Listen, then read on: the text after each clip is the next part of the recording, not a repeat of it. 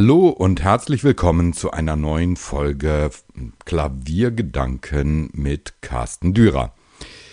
Jedes Jahr gibt es sogenannte Jubiläen von Komponisten, von Interpreten, die so oder so lange schon auf der Bühne sitzen, von Labels, die einen Geburtstag feiern und so fort. Doch eigentlich ist das Wort Jubiläum schon recht klar definiert.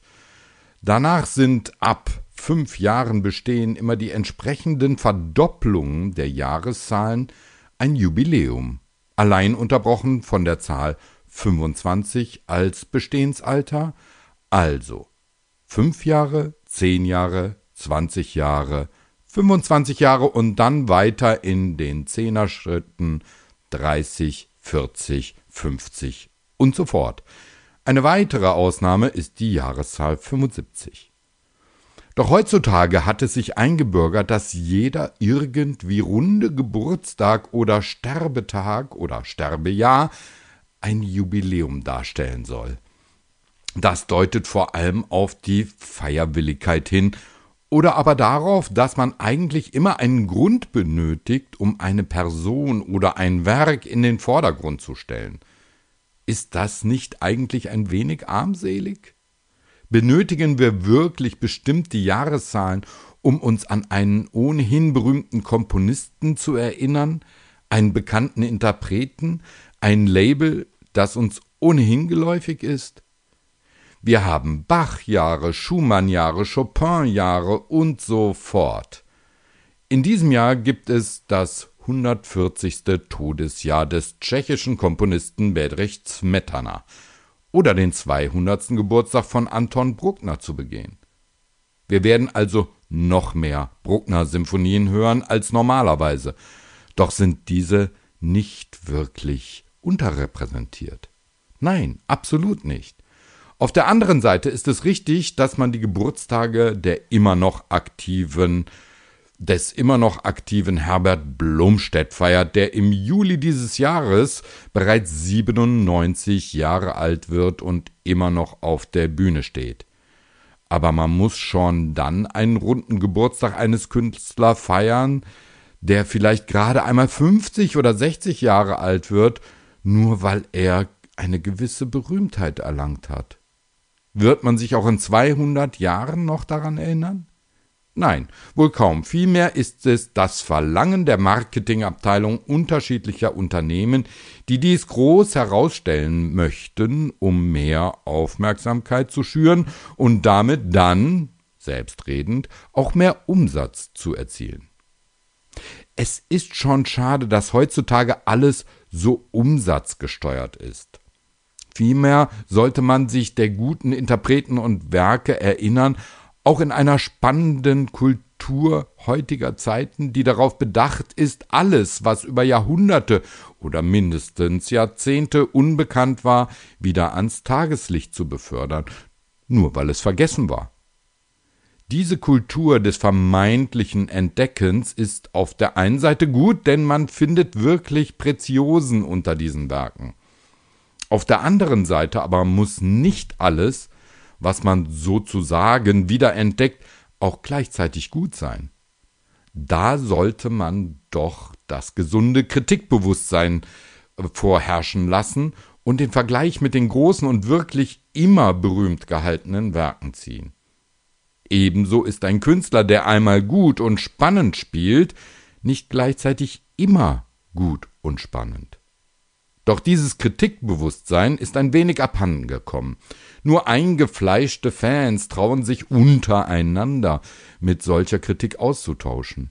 Aber öffentlich gilt das als etwas, was einer Art Blasphemie gleichkommt. Warum also diese Jubiläen und diese Geburtstage? Reicht nicht schon aus, dass ein Künstler einfach nur aktiv und gut ist? Reicht es nicht, dass man sich in den dramaturgischen Abteilungen der Orchester überlegt, welche Werke weniger gespielt werden, aber eigentlich zur großen Literatur gehören sollten?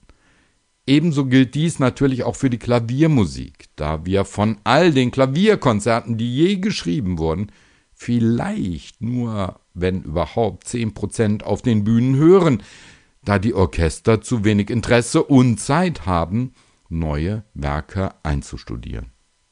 Ähnliches gilt ja auch für viele als die großen gepriesenen Interpreten an den Tasten. Wenn man sich die Repertoirebreite einer Martha Agerich anschaut, die eines Lang Lang oder die von vielen anderen, so ist bemerkenswert, wie klein deren Repertoire ist, dass sie Jahr für Jahr Land auf, Land ab spielen. Und die Menschen möchten sie hören, aber eigentlich wären sie die wichtigsten Vertreter, um den Klavierliebhabern auch einmal andere Werke zu präsentieren, da man ihnen ganz besonders zuhört. Aber das passiert nicht.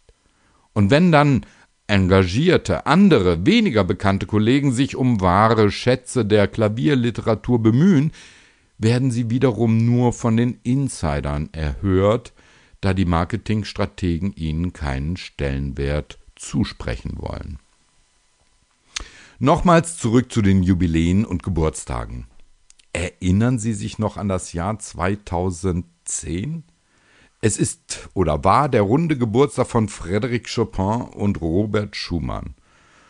Doch aufgrund der Beliebtheit von Chopin war das übervoll von allem, was der Poli jemals geschrieben hat. Und man hörte die Werke immer und immer wieder. Auf den Bühnen, in Wettbewerben, auf zahllosen CDs und so fort. Das war dann wiederum ein Beispiel dafür, dass ein zu viel auch ermüdend sein kann, denn irgendwann konnte man sie kaum mehr hören, diese von jedem gespielte Musik und Kompositionen von Chopin. Schumann war zwar auch irgendwie präsent, aber neben Chopin wurde er dennoch fast vergessen, natürlich zu Unrecht.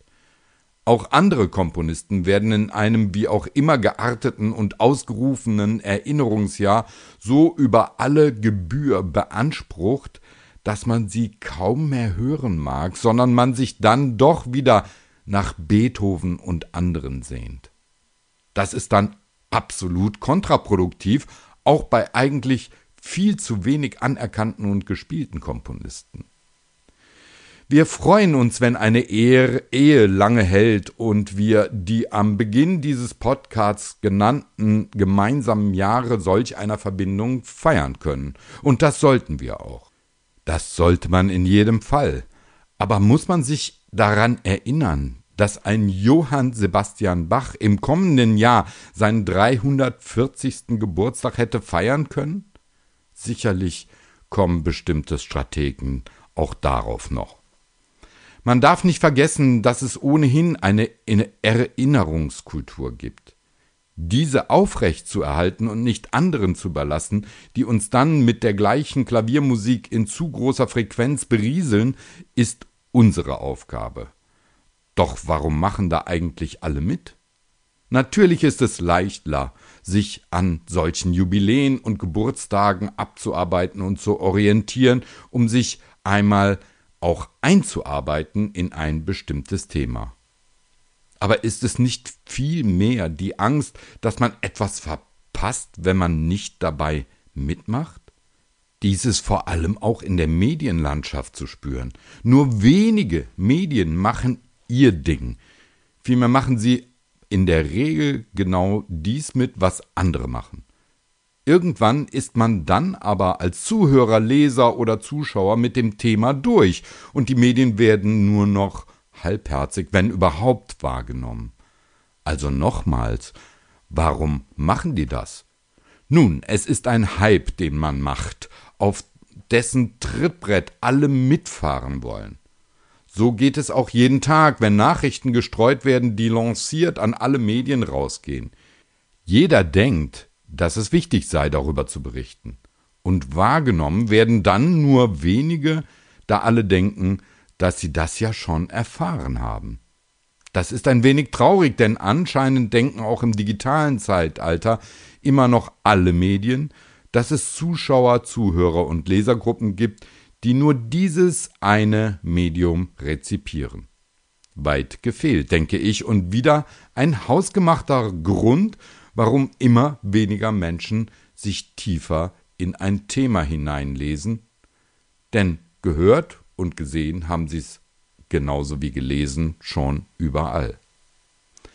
Aber wenn es dann doch einmal einen Interpreten oder einen Komponisten gibt, den man vielleicht bislang weniger wahrgenommen hat, dann sollte man schon tiefer blicken, als dies in der Regel passiert.